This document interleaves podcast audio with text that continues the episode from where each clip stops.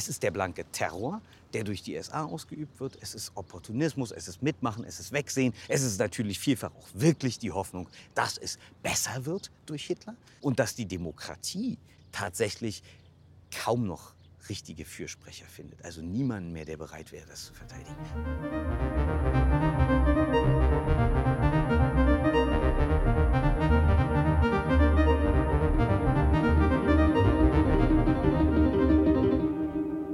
Hi und herzlich willkommen. Mein Name ist Markus Dichmann und das ist Nach Berlin, der Podcast von Kulturprojekte Berlin zu 75 Jahre Kriegsende. Befreiung Europas vom Nationalsozialismus. In dieser Podcast-Reihe erkunden wir bekannte und unbekannte Orte im heutigen Berlin und begeben uns gleichzeitig auf Ausflüge in deren Geschichte. Sieben Folgen lang werden wir mit euch an verschiedenen historischen Orten in Berlin eine Art Spaziergang machen.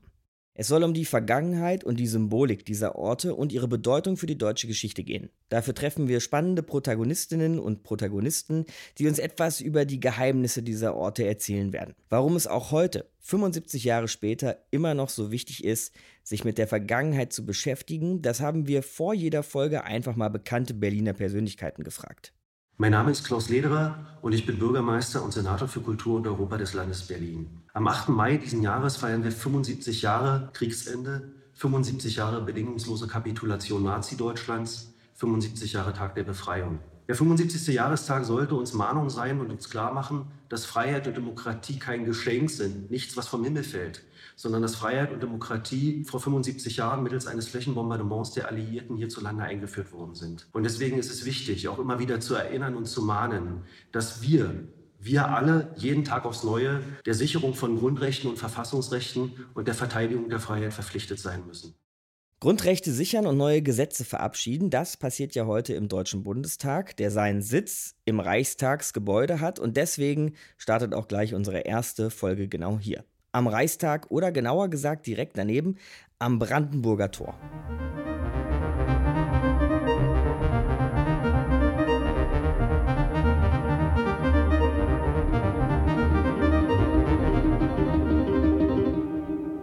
Hi, herzlich willkommen nach Berlin. Unser Podcast heute mitten in Berlin.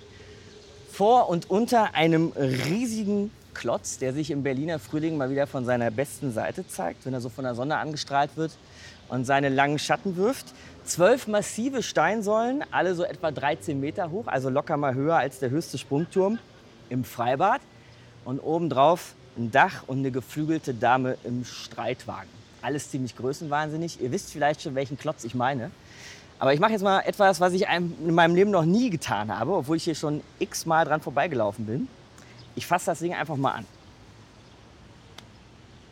Uh, deutlich wärmer, als ich gedacht hätte.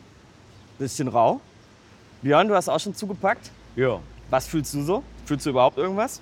Äh, ja, so eine Mischung aus Einschusslöchern, Erneuerung, Stadtsymbol ah, und ja. im Prinzip die ganze verdichtete Geschichte Berlins in einem einzigen Tor. Okay, bei dir kommt also noch deutlich mehr hervor als bei mir. Was wir meinen und wo wir hier stehen, ist natürlich das Brandenburger Tor, weltberühmtes Symbol für Berlin und seine Geschichte und Ausgangspunkt unseres sechsteiligen Podcasts nach Berlin. Sechsmal werden wir mit euch an verschiedenen historischen Orten in Berlin eine Art Spaziergang machen und sechsmal soll es dann eben um die Geschichte und die Symbolik dieser Orte und ihre Bedeutung für die deutsche Geschichte gehen. Und ganz besonders wichtig ist natürlich in diesem Jahr 2020, dass sich das Ende des Zweiten Weltkriegs zum 75. Mal jährt. In jeder Folge haben wir außerdem einen Gast dabei. Diesmal bist das du, du Björn, Historiker Björn Weigel. Und dir kommt jetzt natürlich eine ganz besondere Rolle zu, äh, Björn, weil du nicht nur jetzt hier in der Podcast-Premiere dabei bist, sondern weil du auch das Projekt Nach Berlin leitest. Ja. Was hat es mit Nach Berlin auf sich? Mit Nach Berlin hat es auf sich, dass wir ein äh, Projekt machen, äh, zum 75. Jahrestag des Kriegsendes, der Befreiung Europas vom Nationalsozialismus, bewusst eine internationale Dimension da reinbringen wollen. Ähm, und dass dann Corona dazwischen kam und ja. äh, Großveranstaltungen auf der Straße seit Mitte März deutlich an Beliebtheit eingebüßt haben und wir deshalb das ganze Projekt in den digitalen Raum verlegt haben. Das ist sozusagen die eine Herausforderung gewesen. Es gibt auch noch eine Menge inhaltliche Herausforderungen bei so einer Idee wie 75 Jahre Kriegsende. Wir wissen, das Land Berlin hat das einmalig den 8. Mai dieses Jahr zu einem Feiertag erklärt. Mhm. Der Tag der Kapitulation. Ne? Genau, und da stellt man sich natürlich zuerst die Frage, ja, was feiert man denn eigentlich am 8. Mai? Schon rein semantisch ist es natürlich ein Feiertag, wo man jetzt sagt, feiert man? Ja, ein Kriegsende kann man feiern. Kann man feiern, dass es Millionen von Toten gab? Mhm. Nein, das ist schon nichts mehr zum Feiern. Kann man feiern, unter welchen Umständen dieser Krieg zu Ende gegangen ist? Wohl kaum. Und kann man feiern, dass daraus die Teilung Berlins und Deutschlands folgte? Auch das ist eine schwierige Geschichte. Das heißt sozusagen, es geht auch darum, genau dieses Ding mit Leben zu füllen und zu sagen, ja, was ist denn eigentlich die Essenz dieses 8. Mai? Was ist eigentlich dieser Tag der Kapitulation? Was bedeutet der für uns heute? Komm, wir latschen jetzt hier mal so ein bisschen runter ja. auf den Pariser Platz, der Platz gleich vor dem Brandenburger Tor. Kannst du uns mal erzählen, weil du ja jetzt schon von Millionen Toten und diesem ja, schrecklichen Kapitel Zweiter Weltkrieg gerade gesprochen hast. Ja, wir fangen gleich hart an, ne? Ja, klar. Ja, ich meine, es geht kaum anders, oder? Wenn ja, es geht nicht anders, Jahre ganz genau. Zweiter Weltkrieg sprechen. Ganz genau. Wie sahen das jetzt hier genau 1945 im Frühling aus? Das ist genau, äh, äh, da nehme ich jetzt die, die Spannung vorweg. Nicht? Das, was jeder weiß, der Zweite Weltkrieg ist nicht hier am Brandenburger Tor entschieden worden.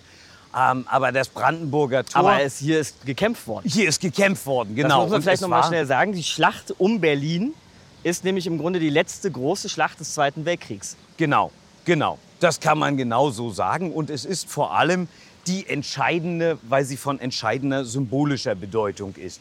Und wenn man sich jetzt das Brandenburger Tor, wo wir hier jetzt davor stehen, im Grunde ähm, vorstellt im, im, im, Frühjahr 45, da stehen dann so provisorische Panzersperren aus Möbelwagen. Das sind so zehn Meter lange äh, Holzwagen, die noch von Pferden gezogen wurden, mit Steinen, mit Straßenpflaster aufgefüllt. Wahnsinn. Bisweilen sind irgendwo Straßenbahnwagen, wo die Straßenbahn fuhr, ausgebrannte Straßenbahnwagen als so provisorische Panzersperren äh, benutzt worden. Und das zeigt einerseits die Verzweiflung derjenigen, die nun dieses Dritte Reich unbedingt aufrechterhalten werden, wollten aufrechterhalten Wer hat denn hier eigentlich noch gekämpft? Waren hier noch Wehrmachtssoldaten? Waren hier noch die Soldaten des Dritten Reichs? Oder was, wer, hat, wer stand hier eigentlich Tatsächlich noch? haben wir es mit einer sehr diversen Kampftruppe hier zu tun. Wenn ich nur ganz kurz noch eins zum Bild sagen darf, was dazugehört.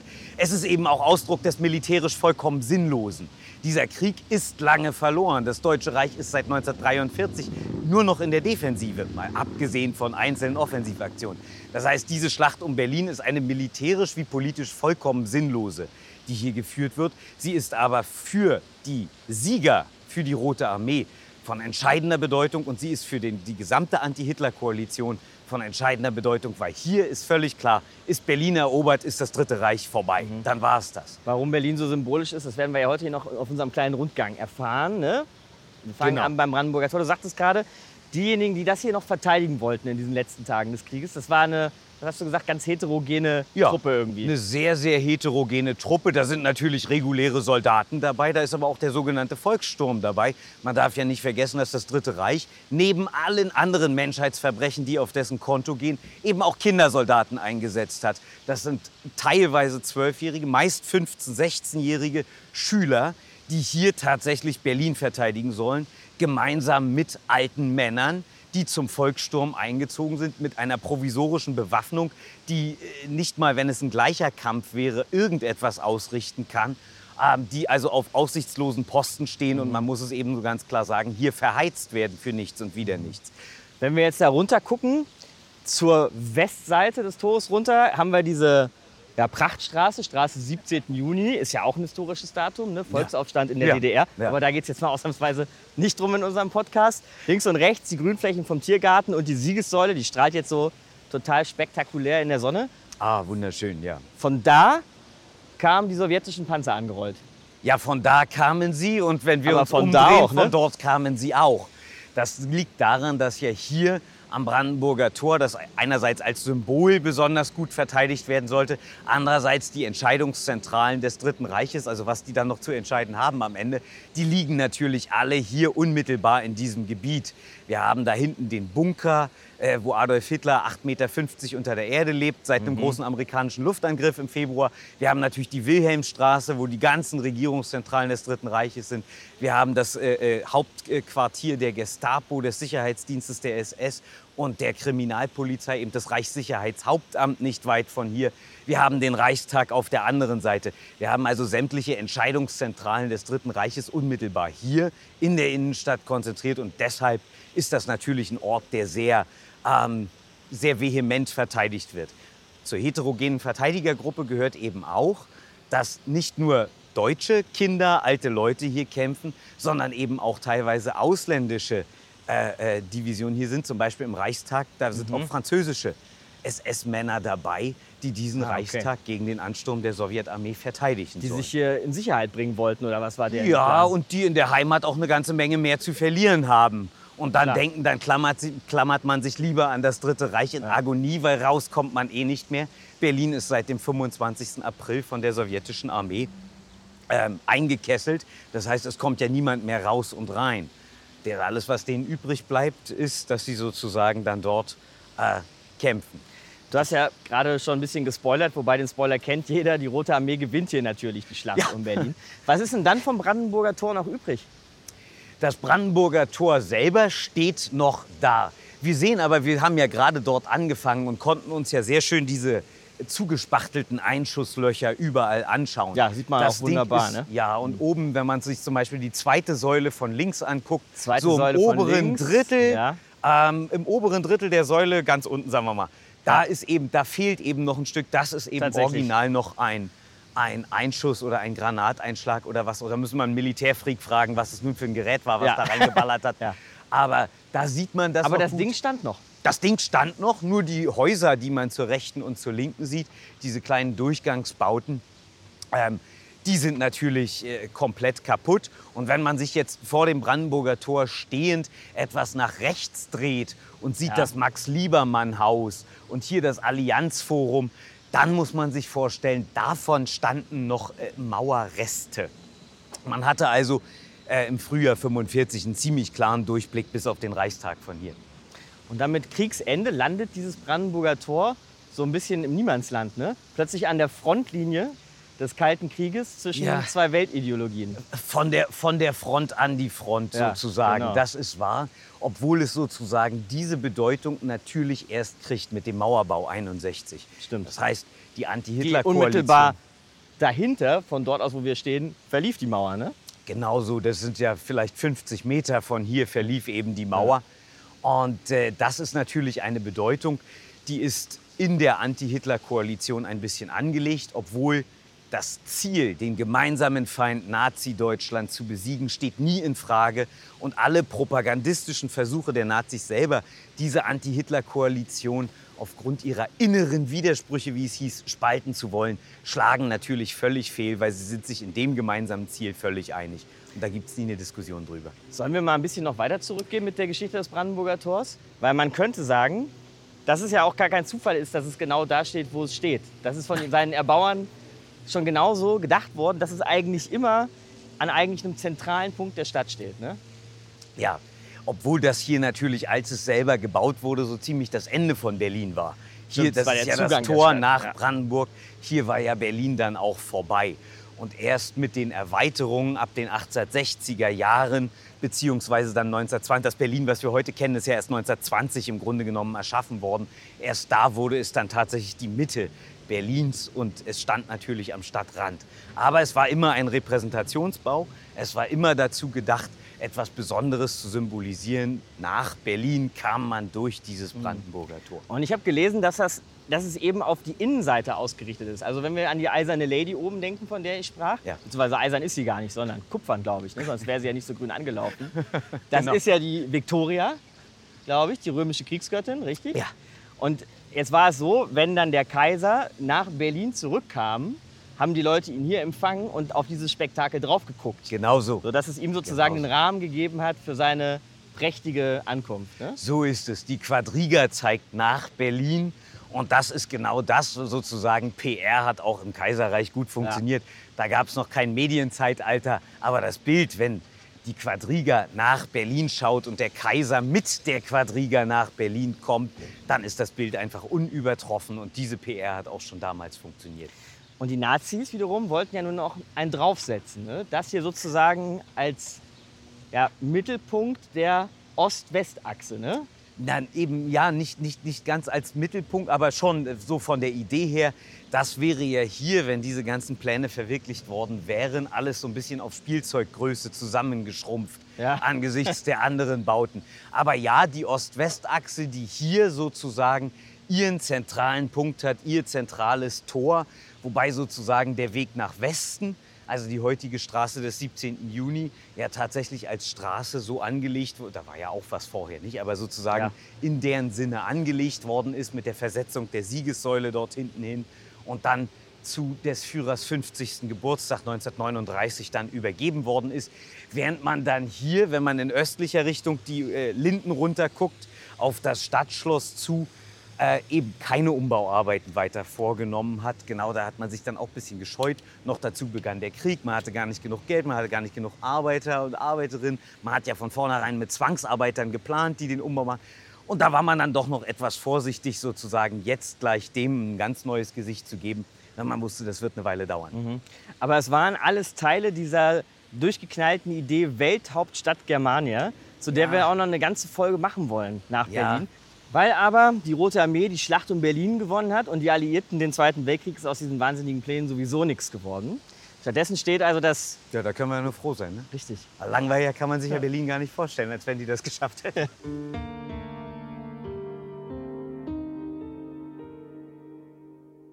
Hier steht das Brandenburger Tor also in einem offenen demokratischen Berlin, da wo es genau steht, wo wir euch vorhin beschrieben und erklärt haben. Ist wieder aufgebaut worden in den Jahren nach dem Zweiten Weltkrieg. Hat heute, sagt die Stadt Berlin, unfassbare 16,5 Millionen Besucher pro Jahr. Ja, das.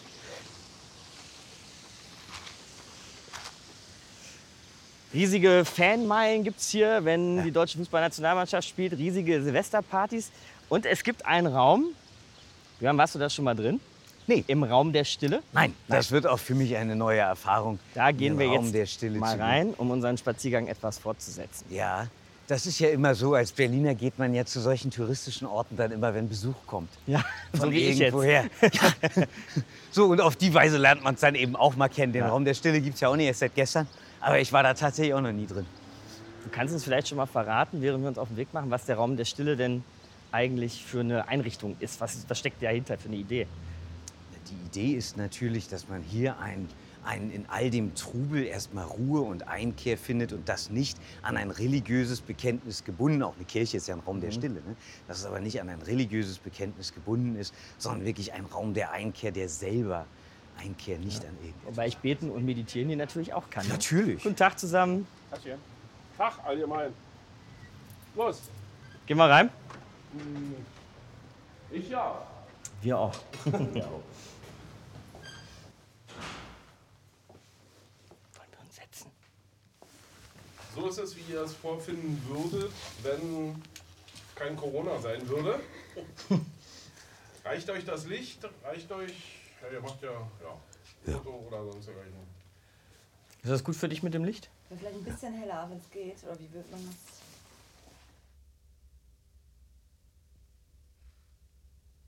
Ich hoffe, keiner hat ausgeschaltet, weil er dachte, der Podcast wäre kaputt. nee, Björn und ich, wir sind jetzt im Raum der Stille. Verdammt still hier drin. Verdammt still, ja. Man hört so ganz leise vielleicht das Surren von irgendwie den, den Lampen oder was ist das? Oder von diesen Kameras, ich weiß es nicht. Aber irgendwas surrt doch hier. Ja, irgendwas surrt. Ich glaube, es sind die Lampen. Ja. Aber ansonsten ist wirklich verdammt still. Hm, Deine Stimme hat richtig schön Bass jetzt. ja, das. Arbeitet hier drin genau. Vielleicht können wir den Moment der Stille kurz nutzen. Wir sind ja jetzt auch heute hier ganz alleine. Da können wir uns ja doch noch unterhalten. Was hältst du von der Einrichtung hier? So ein Raum der Stille in diesem Brandenburger Tor mit all seiner Geschichte? Also, ich glaube, der Raum der Stille hat ja, glaube ich, nichts mit der Geschichte des Brandenburger Tores zu tun. Ich finde es einfach an sich ein ganz schönes Ding, sozusagen an so einem touristischen Hotspot, wo, wenn nicht gerade Corona ist, einfach wirklich pro Tag, was weiß ich, tausende Leute hier hin und her wuseln. so einen Raum der Einkehr tatsächlich zu haben. Das ist nicht die schlechteste Idee. Aber ich selber wäre, glaube ich, nicht der Nutzer von sowas. Also, Auf der anderen Seite findest du, kann man das so von seinem historischen trennen? Wenn du sagst, hier laufen jeden Tag tausende Leute lang, die sehen vielleicht gar nicht im ersten Moment, was das eigentlich auch für ein tragischer Ort hier ist. Und hier können wir mal kurz durchatmen und uns vielleicht auch daran erinnern. Ja, das sicher, das sicher und das werden sicher auch einige Leute tun, aber ich glaube nicht, dass das so eine Art Muss ist, dass man nun auf Schritt und Tritt denkt, oh mein Gott, hier ist auch wieder irgendetwas Blutiges passiert und hier ist auch wieder irgendwie Chaos gewesen und Krieg und sonst was. Klar. Ähm, das wäre, glaube ich, auch eine Überforderung. Im Gegenteil, es ist ja eigentlich schön, wenn sich jede Gesellschaft auch die Plätze zu eigen macht und die in seinem eigenen Sinne, in ihrem eigenen Sinne nutzt und eben nicht es ist nicht falsch verstehen. Es ist, glaube ich, sehr, sehr wichtig, dass man an diese ganze Geschichte erinnert, schon weil man auch eine Verantwortung dafür hat. Aber auf Schritt und Tritt daran zu denken, dass hier irgendwas blutig ist, dann könnte man in Berlin ja gar nicht laufen. Also das ist ja in jeder Ecke irgendwas passiert, wo man sagen könnte, ai, ai, ai, hier war auch wieder, wenn man allein an Zwangsarbeit in Berlin denkt. Wir wissen heutzutage von über 3000 Einrichtungen im Berliner Stadtgebiet, wo Zwangsarbeiterinnen und Zwangsarbeiter beschäftigt worden sind. Da kann man ja im Grunde genommen in kein Viertel, an keinem Stein vorbeigehen, ohne zu denken, ah, hier hat Siemens auch wieder Leute verheizt und ah, da war es die Reichsbahn und da war es der und da war es der. Also insofern ist das schon völlig in Ordnung, wenn sich die Leute auch einfach frei durch die Stadt bewegen. Komm, Jan, wir nehmen uns jetzt jeder noch mal 10 Sekunden Stille. Zehn Du Sekunden kannst Stille. denken, woran du willst. Du kannst an Orangensaft, Vanilleeis oder auch den Zweiten Weltkrieg denken. Und ich überlege mir auch was.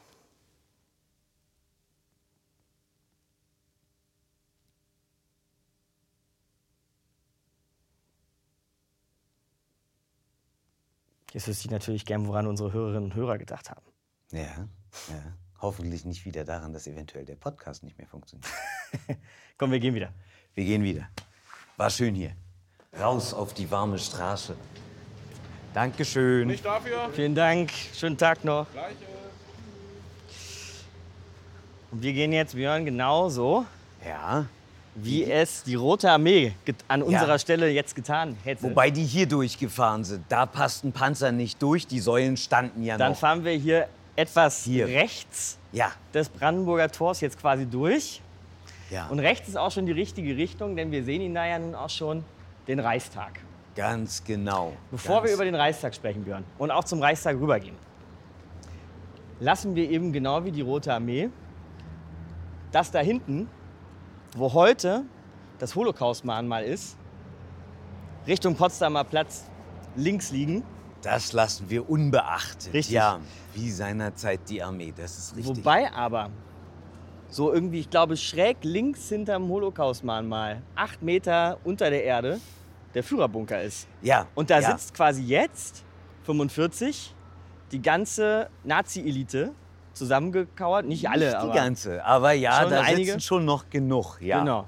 Die ja nun, sage ich mal, als Kriegsverbrecher und mögliche Kriegsgefangene sehr interessant gewesen wären.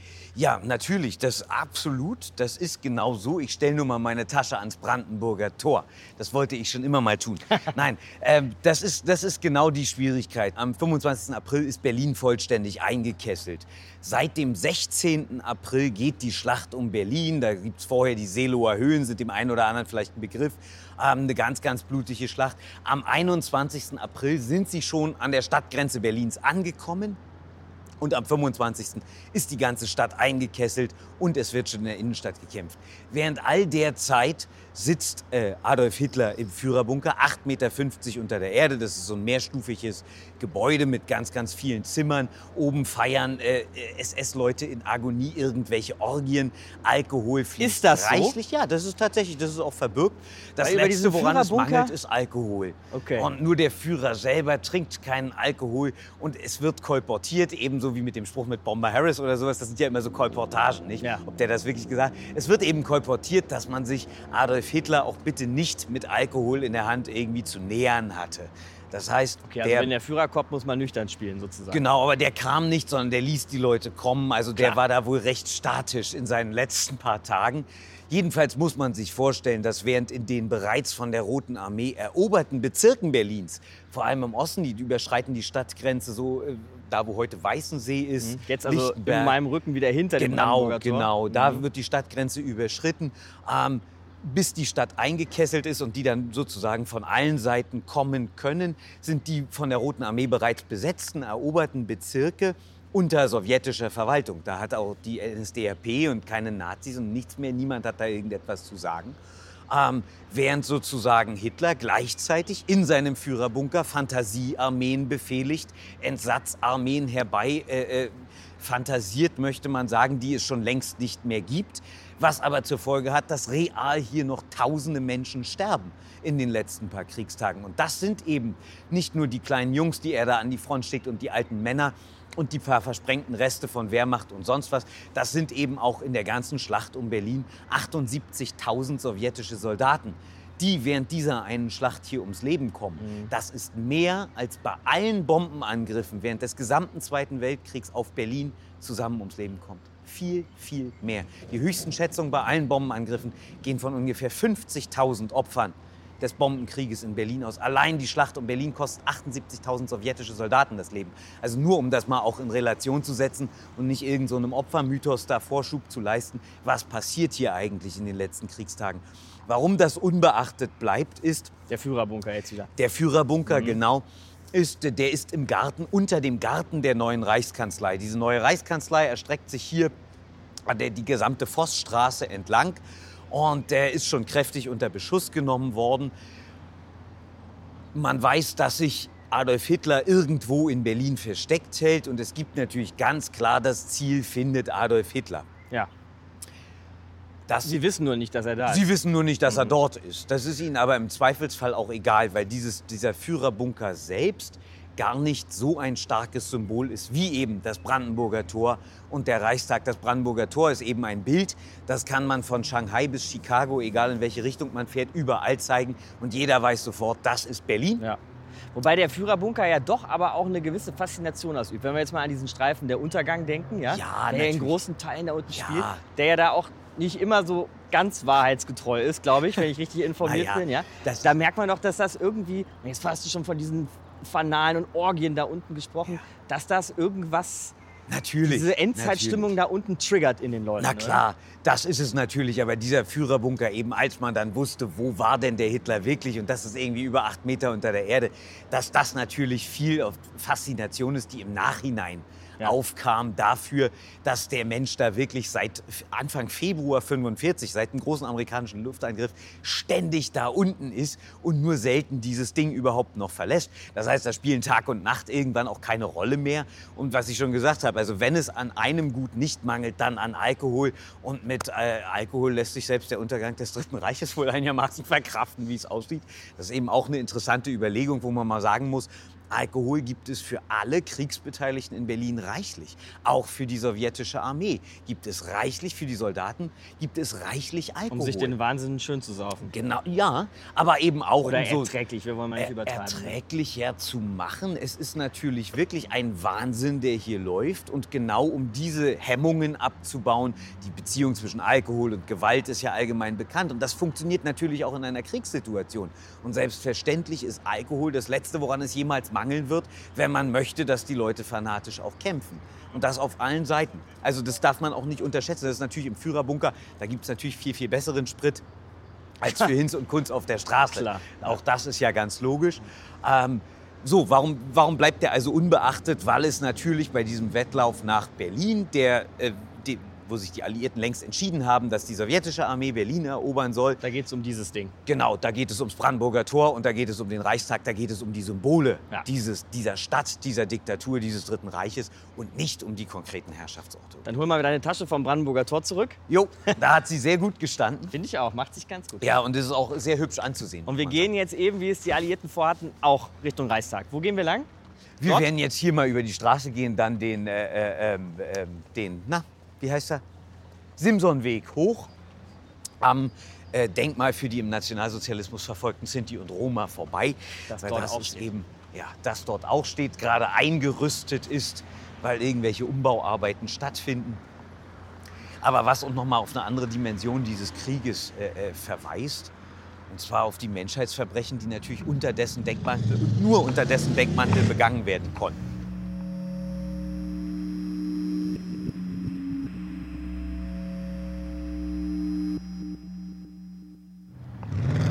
Bevor wir dort ankommen, noch mal kurz wieder ein paar Jahrzehnte vor dem Zweiten Weltkrieg. Der Reichstag Mhm. Ja. nicht ganz so alt wie das Brandenburger Tor. Nein. Genauso wie die Demokratie nicht. so alt ist Ja. hier in Deutschland. Ja. Vor 130 Jahren ungefähr fertiggestellt, ne? ja. Der Und, Reichstag. ja, 1894 erst, ja, tatsächlich. Das ist wahr. Und auch da gab es noch keine Demokratie, aber immerhin schon ein Parlament.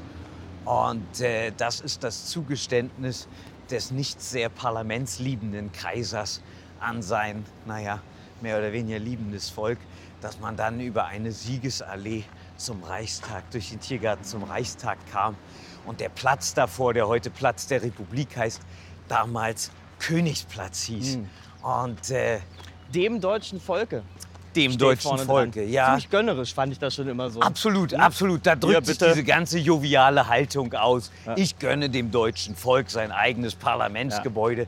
Ist das nicht großzügig von mir? Voll. Er schenkt ihnen ein Parlamentsgebäude und jetzt sollen die bloß nicht noch anfangen, hier irgendwie mitbestimmen zu wollen. Jetzt haben sie doch ein schönes Parlamentsgebäude, das müsse doch dann auch nun reichen. Und eigentlich müsste da natürlich stehen vom deutschen Volke, denn bezahlt hat ja nicht der Kaiser, sondern sein Volk. Ne? Aber 1918 jedenfalls dann und 1919 dann so richtig mit der Weimarer Verfassung findet dann hier wirklich Demokratie statt. Ne? Genau, und zum Symbol der Demokratie wird er natürlich vorher bekanntermaßen am 9. November 1918 steht der Philipp Scheidemann genau hier in, an dieser Fassade. Ich kann jetzt gerade nicht sagen, an welchem Oh, Fenster. ich wollte es wissen. Ah, ja, ja, Weil- an einem also der Philipp ersten Scheidemann drei. ja berühmt an an einem, einem, der ersten Fenster gestanden haben und Genau. die Republik ausgerufen haben. Und ja? er ruft die Republik aus. Was meinst du mit ersten drei, diese großen Runden Genau, oder die ersten? Stock. Im Nein, nein, ersten? im ersten Ja. Stock tatsächlich an einem der ersten drei Fenster. Die sahen damals noch ein bisschen anders aus. Ist ja Okay. alles mal umgebaut worden. Ja, Da steht stand Philipp also. Scheidemann und äh, äh, ruft die Republik aus. Das Alte und Morsche, die Monarchie hat abgedankt. Es lebe die Republik, sagt er. Ähm, was er wirklich gesagt das ist eine Schallplattenaufnahme von 1920. Ne? Was Aha. er wirklich gesagt hat, hat kein Mensch verstanden. Er steht hier nämlich vor rund einer Million Leute ohne Megafon und brüllt praktisch über diesen Platz. und diese Schallplattenaufnahme ist später gemacht worden. Genau, 1920 im Tonstudio. Sehr tatsächlich, Ja. Und äh, was er wirklich gesagt hat, weiß niemand mehr. Da haben natürlich eine ganze Menge Leute gestanden, aber das haben halt die ersten vier gehört und der Rest der Millionen, der hat halt nichts gehört. Und äh, auch die Fotos, die wir davon kennen, sind mit aller Wahrscheinlichkeit im Nachhinein inszeniert. Ändert nichts daran, dass damit wird dieser Reichstag tatsächlich zum Symbol der Demokratie. Damit wird das tatsächlich, hier wird die Weimarer Republik begründet, wenn das faktisch auch nicht stimmt. Aber hier wird sozusagen, hier ist die Revolution, Kaiserreich, Republik, hier ist dieser Übergang gemacht. Eigentlich erzählt Scheidemann nur, was sowieso schon alle wissen, aber er ist eben der erste Politiker, der es ausspricht.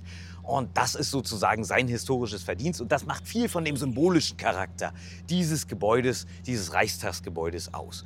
Und Ich weiß jetzt auf jeden Fall, wo er auch stand, als er das ja, getan hat. ja. Und weil das eben ein Symbol dieser Republik ist, dieser Weimarer Republik, ist es natürlich automatisch ein, ein Hasssymbol der Nationalsozialisten. Und das von Anfang an. Also seit die irgendwie ein bisschen was zu sagen haben. Überhaupt die völkische Rechte auch schon vorher. Aber sozusagen, das ist, da ist es das Hasssymbol, da wird es das große Fanal.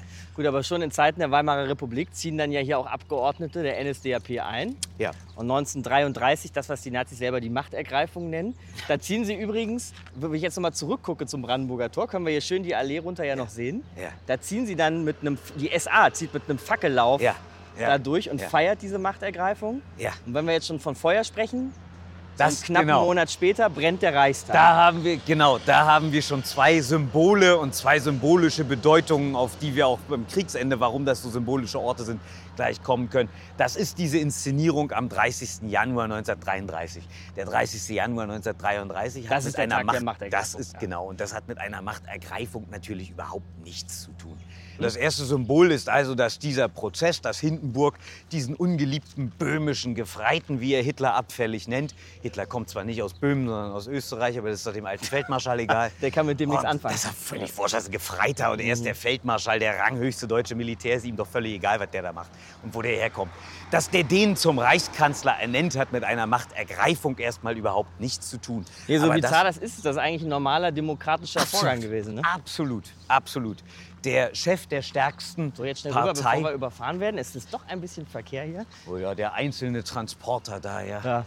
Äh, nee, der, der Chef der stärksten Partei kriegt eben den Regierungsauftrag. Ja, mein Gott, so ist es eben in einer Demokratie, obwohl Ja. das auch am Ende nicht mehr alles funktioniert. Wie auch immer, propagandistisch wird das gleich zu einer Machtergreifung umgedeutet und im Radio inszeniert. Da kommt Hitler nur sehr entgegen, dass das Radio schon komplett verstaatlicht worden ist. Das heißt, ihm steht von vornherein ein, ein, ein reichweitenstarkes Kommunikationsmittel, damals werden ungefähr viereinhalb Millionen Menschen per Radio erreicht, äh, zur Verfügung um das zu inszenieren. Und zu dieser Inszenierung gehört eben Feuer. Und dann zieht die SA relativ ungeordnet mit Fackeln und johlend da durchs Brandenburger Tor. Diese Inszenierung finden selbst die Nazi-Propagandagrößen nicht so richtig doll. Deswegen was, ja? stellen sie es noch mal nach. Und die Fotos, die wir heute kennen von diesem Fackelmarsch, das ist im Grunde genommen alles die Nachstellung des Ganzen 1936. Mit Nachstellung hatte man es damals. Worüber wir nämlich vorhin gar nicht gesprochen haben, auch die Rote Armee ist mit den Panzern noch mal zum Brandenburger Tor zurückgefahren, um Fotos nachzustellen. Ne? Alles. Also das ist nachgestellte Fotos vom Kriegsgeschehen haben wir massenhaft und es ist für den ungeübten Betrachter äh, oder die Betrachterin manchmal nicht ganz einfach zu sagen, ist das jetzt ein gefaktes Foto oder ist das echt. Ja. Man sieht das nur daran, wenn die Soldaten auf ein Ziel zustürmen, aber der Kameramann ja im Grunde genommen sie dabei von vorne filmt, dann ist es offensichtlich gestellt, weil dann wäre er mitten in der Ja. Schusslinie gewesen und so weiter. Was, was sozusagen hier jetzt den Reichstag wiederum, das war die symbolische Bedeutung Brandenburger Tor, diese Ja. Inszenierung Fackel. Ja. Äh, des Fackelmarsches. Jetzt kommen wir zu dem anderen Feuer. Und jetzt kommen wir zu dem anderen Feuer. Ja, die Nazis haben es immer ein bisschen mit Feuer. Und tatsächlich ist das der Reichstagsbrand in der Nacht vom 27. auf den 28. Februar 1933. Man muss zwei Sachen vorher wissen. Hitler hat, bis er am 5. März 1933 zum Reichstagsabgeordneten gewählt worden ist, diesen Reichstag genau ein einziges Mal betreten vorher. Er hat in diesem Reichstagsgebäude nie eine einzige Rede gehalten. Keine. Er war ein paar Mal da, aber er hat nie eine einzige Rede in dem Ding Das gehalten. möchte ich noch mal 16 Mal feuerrot unterstreichen Ja, an der ja, Stelle, weil ja. es wirklich verrückt, weil alle Reden von Hitler werden ganz oft Reichstagsreden genannt. Genau, Dabei weil war sie vor dem da drin. Plenum, vor Ja. dem Plenum Reichstag Gut, okay, so kann man sagen, Das ist so, aber Ja. im Mhm. Reichstagsgebäude hat er nicht eine einzige gehalten. Ja. Nicht ein einziges dieser verbrecherischen NS-Gesetze, nicht ein einziger Schritt auf dem Weg zur Diktatur ist hier in diesem Reichstagsgebäude beschlossen worden. Weil es durch sondern- den Brand beschädigt war. Genau. Sondern wenn wir uns umdrehen, da hinten stand die Krolloper. Das ist so am Ende, da sieht man so ein paar gelbe Tafeln stehen. Etwa da stand Ja. die Krolloper. Das war tatsächlich ein, ein, ein Theater- und Opernhaus, was schon seit 31 ungenutzt war, was eine ganz bewegte, tolle Geschichte hat und so weiter und so weiter. Das war die Ausweichparlamentsstätte. Das Ding steht nicht mehr. Was ist damit? Das steht ist nicht im mehr, das Zweiten nach dem Krieg ab, zerstört? Genau, Okay. 1945 im Prinzip komplett zur Ruine gebombt, Und nachdem es auch vorher worden. schon dann abgerissen worden, leider. Okay. Da sieht man auch keinen Überrest mehr. Ähm, was man also sagen muss, ist, dieser Reichstagsbrand ist ein äh, Fanal in zweierlei Hinsicht. Hier vor Ort wird ein gewisser Marinus van der Lubbe verhaftet, der äh, ja, mit Kohlenanzünder angeblich alles angezündet haben soll und so weiter und so weiter.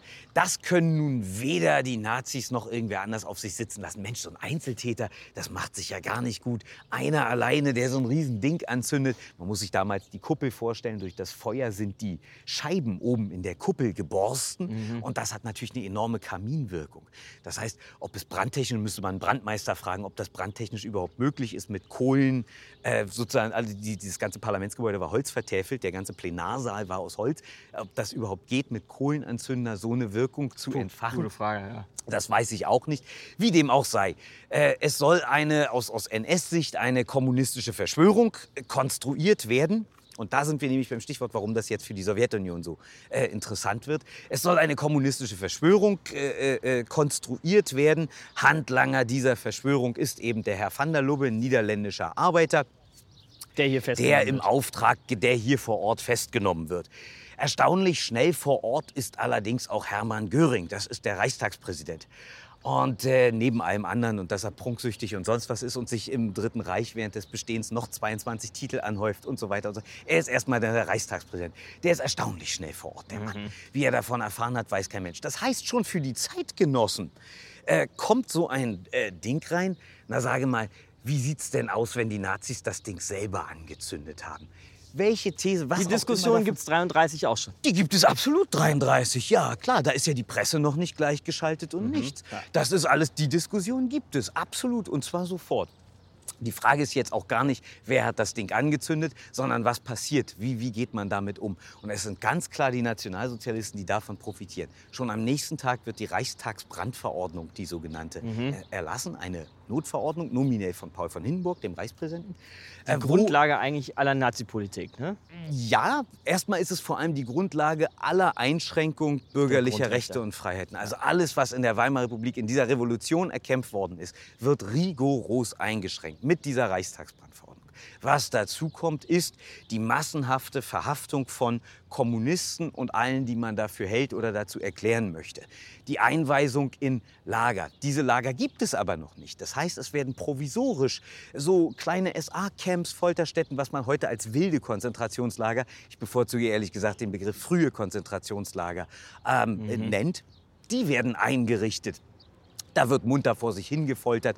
Das ist schon ein erstes Ding außerhalb wirklich jeglicher Rechtsstaatlichkeit. Es fehlt jede Rechtsgrundlage für diese Städten, es fehlt jede Rechtsgrundlage für diese Verhaftungen. Und das wird dann noch euphemistisch Schutzhaft genannt, als würde man diese Leute schützen vor einem aufgebrachten Mob, der ihnen Schlimmes will. Dabei erwartet sie dort erst das Schlimme. Das ist der erste Punkt. Der zweite Punkt ist dann, dass ein Notstand konstruiert wird. Dieser Staat habe jetzt wirklich einen Notstand. Man sehe ja daran, dass die Kommunisten irgendwie den Reichstag anzünden und dieses und jenes. Es habe einen Notstand. Wir brauchen also ein Ermächtigungsgesetz. Und das ist der entscheidende, das ist der entscheidende Punkt, wo man wirklich sagen kann, hier beginnt die NS-Diktatur. Das wird da drüben eben in der Krolloper dann beschlossen vom Reichstag, vom Plenum am 24. März 33. Und dieses Ermächtigungsgesetz gilt normalerweise für vier Jahre. Nominell. Nur nach vier Jahren fragt kein Mensch mehr nach der Rücknahme, weil es nach vier Jahren überhaupt keine Opposition mehr Ja. gibt. Denn es ermächtigt die Regierung völlig ohne das Parlament und ohne jede andere Kontrolle zu herrschen Gleichzuschalten. wie du gerade gleich schon zu sagst. schalten und alles, was man möchte. Das ist sozusagen, wenn man diesen Prozess also betrachtet, kann man da durchaus von einer Machtergreifung sprechen. Denn diese Macht ist ihnen nie gegeben worden, die ist durch nichts legitimiert, die wird tatsächlich genommen. Spielt der Opportunismus des Parlaments eine große Rolle, außer der SPD, die dagegen stimmt und der KPD, die nicht mehr stimmen kann, weil sie alle schon in den Konzentrationslagern sitzen oder auf der Flucht sind sozusagen, ähm, stimmen alle anderen Parteien, alle demokratisch gewählten Parteien, einfach mal dafür. Das heißt, dieses Parlament schafft sich selber ab. Es ist der blanke Terror, der durch die SA ausgeübt wird. Es ist Opportunismus, es ist Mitmachen, es ist Wegsehen. Es ist natürlich vielfach auch wirklich die Hoffnung, dass es besser wird durch Hitler, dass irgendetwas vorangeht, dass Deutschland aus der Misere herauskommt ähm, und dass die Demokratie, wie sie in den letzten, in den letzten Jahren der Weimarer Republik äh, existiert hat, tatsächlich kaum noch richtige Fürsprecher findet. Also niemanden mehr, der bereit wäre, das zu verteidigen. Und das alles drückt sich darin aus und das alles macht dieses Reichstagsgebäude trotz dem es, wie gesagt, mit der, mit der NS-Geschichte, bis auf das es abgefackelt ist, gar nichts zu tun hat, macht dieses Ding zum Symbol der NS-Diktatur. Und das macht es dann für die sowjetische Armee so unendlich wichtig, diesen, dieses Reichstagsgebäude zu erobern. Und noch vor dem 1. Mai, dem zweithöchsten Feiertag der Sowjetunion, klar, das ist der Tag der Arbeit und so weiter und so weiter, zweithöchsten Feiertag der Sowjetunion, das heißt, noch vor dem 1. Mai hier die sowjetische Fahne zu hissen. Und das ist wiederum mit einer extrem blutigen Schlacht verbunden.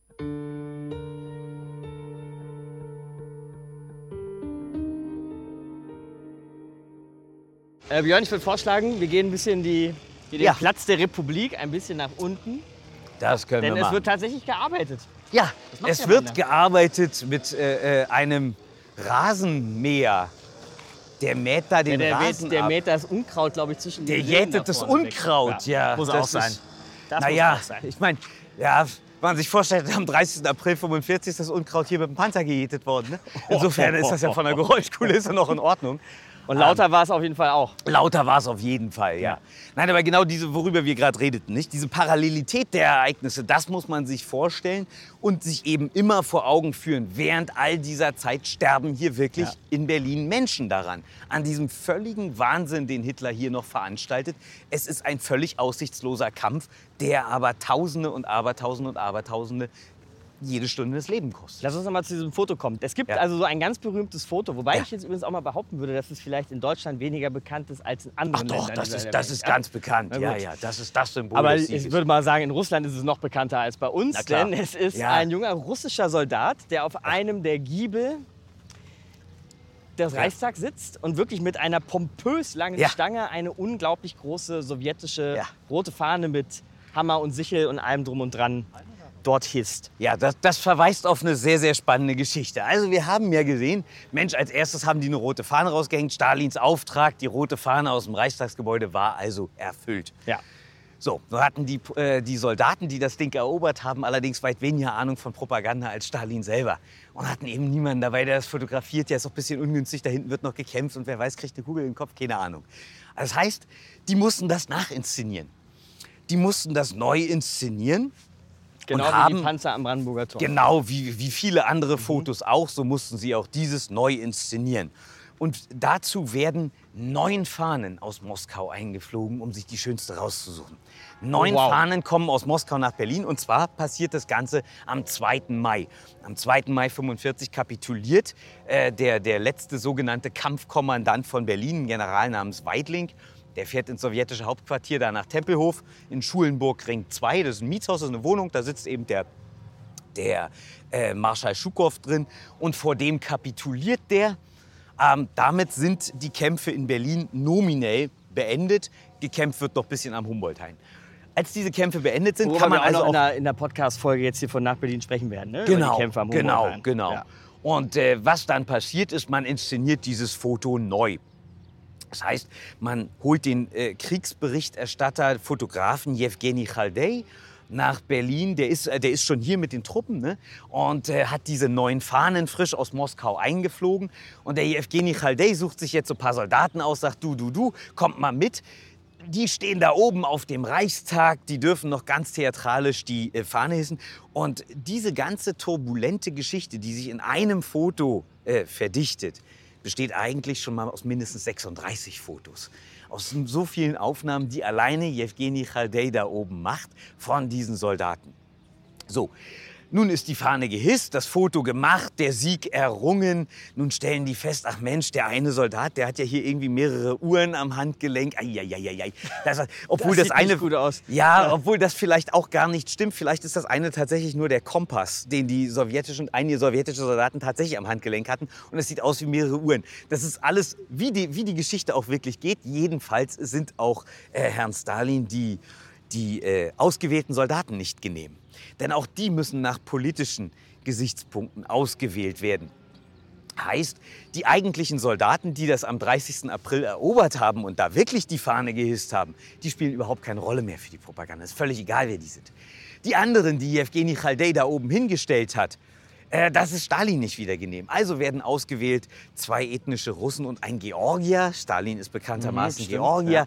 Das sind die Soldaten, die da wirklich hochgeklettert sind und die nun wirklich diese Fahne gehisst haben, laut der sowjetischen Propaganda. Und die bekommen während der gesamten Sowjetzeit bzw. Zeit ihres Lebens irgendwelche hohen Orden und sonst irgendetwas äh, angeheftet. Und die werden herausgestellt als die Eroberer des Reichstags, obwohl weder die von Stalin ausgewählten Soldaten noch mutmaßlich die Soldaten, die Jewgeni Chaldei vorher ausgewählt hatte, irgendwas mit der Eroberung des Reichstags zu tun gehabt haben. Wie dem auch sei, womit es weitergeht, ist diese Fahne, die da oben tatsächlich weht und die da ta- oben tatsächlich auch bleibt, äh, wird am 20. Mai in einer Zeremonie eingeholt und nach Moskau geschickt. Diese Fahne des Sieges, da ist sie heute noch. Die ist noch heute im, im, im, am, wirklich am roten, also hier am Roten Platz, da ist der Kreml dahinter. Das ist ein großes äh, Museum mit einem Denkmal von Marschall Schukow. Und da ist heute noch diese Fahne zu sehen. Die existiert also Die, noch. die Fahne vom Foto. Die, ja, genau, die Fahne, aber die hing ja dann da wirklich. Naja. Also sozusagen, das ist nicht Nur ein Teil bisschen der, zu spät sozusagen. war, ja, die hing da ein bisschen zu, aber es war halt tatsächlich die Fahne, die dann da hing. Also Ja. insofern ist es schon das Original, was dort zu sehen ist. Ja. Und äh, diese Fahne wird in einer großen Zeremonie und davon gibt es sehr interessante Aufnahmen. Hier vorne an der Ebertstraße am Reichstag, die ganze, also so- sowjetische Soldaten, die da Spalier stehen, wirklich große Zeremonie, wo diese Siegesfahne eingeholt wird und dann nach Moskau entsendet wird. Sozusagen, das ist so das Schicksal der Fahne. Man kann sie sich heute noch angucken, die gibt es noch. Und was wir gar nicht gesagt haben, der Reichstag nur noch ein paar Trümmer zu dem Zeitpunkt eigentlich. Ja, ne? Der Reichstag ist, äh, ja, der ist sehr gut zusammengeschossen. Der hat vorher ja ordentlich Bombentreffer gekriegt. Viel ist davon nicht mehr übrig. Ähm, das ist eine, wenn man sich die Bilder aus der damaligen Zeit anguckt, nicht so wie wir jetzt hier stehen. Das ist ein sehr schönes Fotomotiv und Fosters. Ja, wir sind noch ein bisschen die Wiese hier runtergelatscht, ne? ja, Und jetzt kann man ihn wirklich in seiner ganzen genau Pracht in der sehen, ja? Mitte. Ja, das ist halt fantastisch. Glaskuppel. Und äh, dieses Ding, und das ist natürlich eine zerschossene Ruine, da stehen noch, ähm, man muss sich vorstellen, das ist ja alles so ein bisschen eine Kraterlandschaft davor. Und da sind noch Bunker vorgebaut Jetzt spielen worden. ja ein paar Jungs neben uns Fußball. Das ist Ja, auch und einer wirklich- baut so ein Volleyballnetz auf. Ah ja, stimmt. Nein, und äh, das ist hier eine Kraterlandschaft mit zwei Bunkern davor, wo so äh, äh, Flugabwehrgeschütze eingemauert waren, die eben noch diese Stellung hier halten sollten. Nun kamen die aber gar nicht mit Flugzeugen, sondern hier zu Fuß. War auch wieder eine gewisse Schwierigkeit. Und diese Ruinenlandschaft, in dieser Ruinenlandschaft steht, äh, spielt das. Weniger bekannt ist als die Inszenierung mit der Fahne ist, es wird auch filmisch inszeniert. Also die Schlacht, die Eroberung des Reichstages wird auch noch mal für die Filmkamera festgehalten und wird auch noch mal inszeniert, wie Soldaten dann hier äh, frontal diese Treppen, die wir da sehen, hochstürmen in den Reichstag hinein und dieses Gebäude praktisch im Handstreich nehmen, was so nicht stattgefunden hat.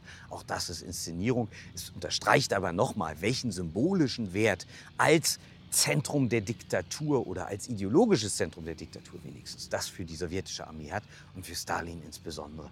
Aber das ist die Komponente, die diesen Reichstag zu dem extrem wichtigen Symbol macht. Und warum der wichtiger ist als irgendein Führerbunker.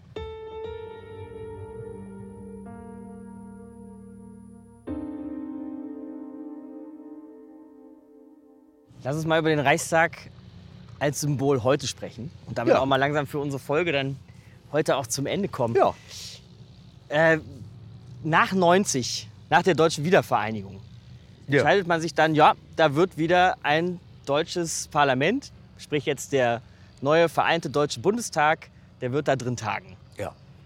Man hätte auch sagen können, live and let go, wir lassen dieses Ding jetzt mal langsam in den Ja. Annalen der Geschichte verschwinden. Ja? Ja. Was, wie findest du es denn, wenn wir jetzt von Symbolik sprechen? Wie würdest Super du das als Historiker beurteilen, Total dass wir toll da jetzt wieder drin sitzen? Ja, Ja? großartig. Es gibt für eine funktionierende Demokratie, für ein vereinigtes Deutschland kein besseres Symbol als diesen Reichstag.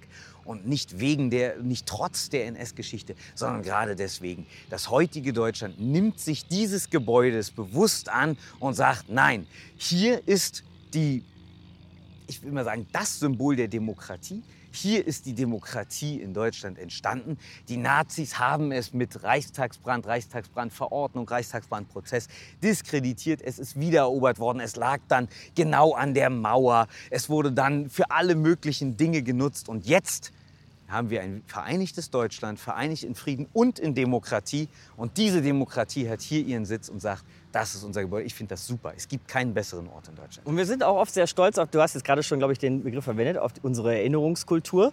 Das ist auch so ein Satz, äh, so ein Wort, das regelrecht in andere Sprachen Ja. manchmal exportiert wird. Ja, ja. Nur, weißt du, äh, Erinnerungskultur, es gibt- Aufarbeitung. Was wird denn da aufarbe aufgearbeitet? Ist es dann wie neu, wenn man es aufgearbeitet hat? Ja. Ja.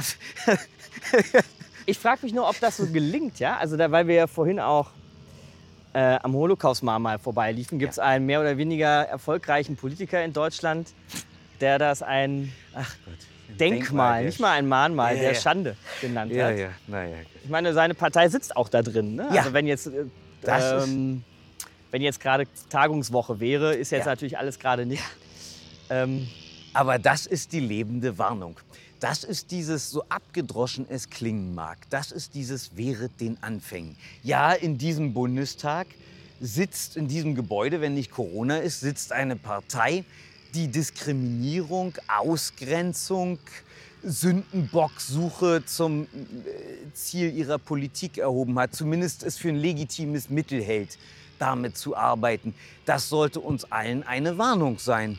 Das ist so eine, eine Idee, dass wo immer man versucht hat, mit Diskriminierung und Ausgrenzung Politik zu machen, die Sache gründlich schiefgegangen ist. Ähm, wir sehen das nicht am, am, am, Nationalsozialismus sozusagen, der denkbar furchtbarsten Form von Faschismus. Wir sehen aber, wohin sowas führen kann. Wir haben dieses Beispiel. Kein Mensch sagt, das muss dahin führen, aber wir sehen, dass es dahin geführt hat. Dass diese Politik, die auf Ausgrenzung, Vorurteilen, Diskriminierung beruhte, einmal an die Macht gebracht und in konkrete Herrschaftspraxis umgesetzt, zu unbeschreiblichen Menschheitsverbrechen geführt hat, direkt in den Krieg geführt hat, unter dessen Deckmantel dann viele der Menschheitsverbrechen überhaupt stattfinden konnten. Wir sehen, wie es geendet ist. Es hat mit der Teilung Berlins, Deutschlands, Europas geendet. Es hat mit 40 Jahren Unfreiheit für einen ganz großen Teil Europas geendet. Es hat damit geendet, dass wir erst seit 1990 wirklich von einem gemeinsamen Europa äh, träumen, bauen und daran arbeiten können. Und einem und gemeinsamen Berlin mal nebenbei. Und, einem, und an einem gemeinsamen Wo wir Berlin gerade sind. selbstverständlich, ja. Und wir sehen daran, wie leicht es doch fällt, mit so einer Sündenbock-Suche Politik zu machen. Wir sehen also, dass das nichts spezifisch nationalsozialistisches ist, zu sagen, wenn wir den und den diskriminieren und da und dafür einen Sündenbock finden oder sowas. Wir sehen, dass solche äh, Dinge heute funktionieren und deswegen ist Aufklärung darum der einzige Weg.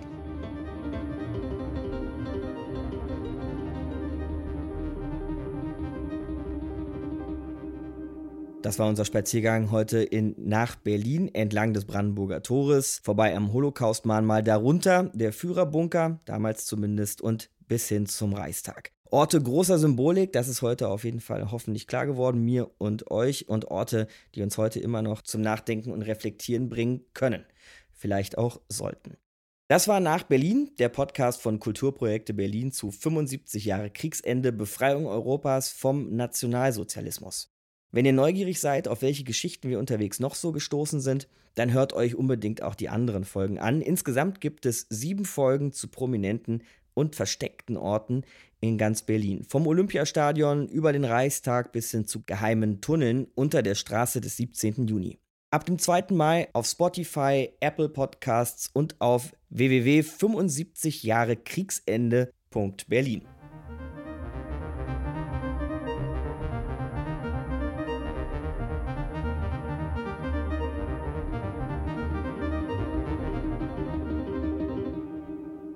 Dieser Podcast ist eine Produktion der Kooperative Berlin. Executive Producer Merlin Münch, Redaktion Beate Stender, Moderation Katja Weber und Markus Dichmann.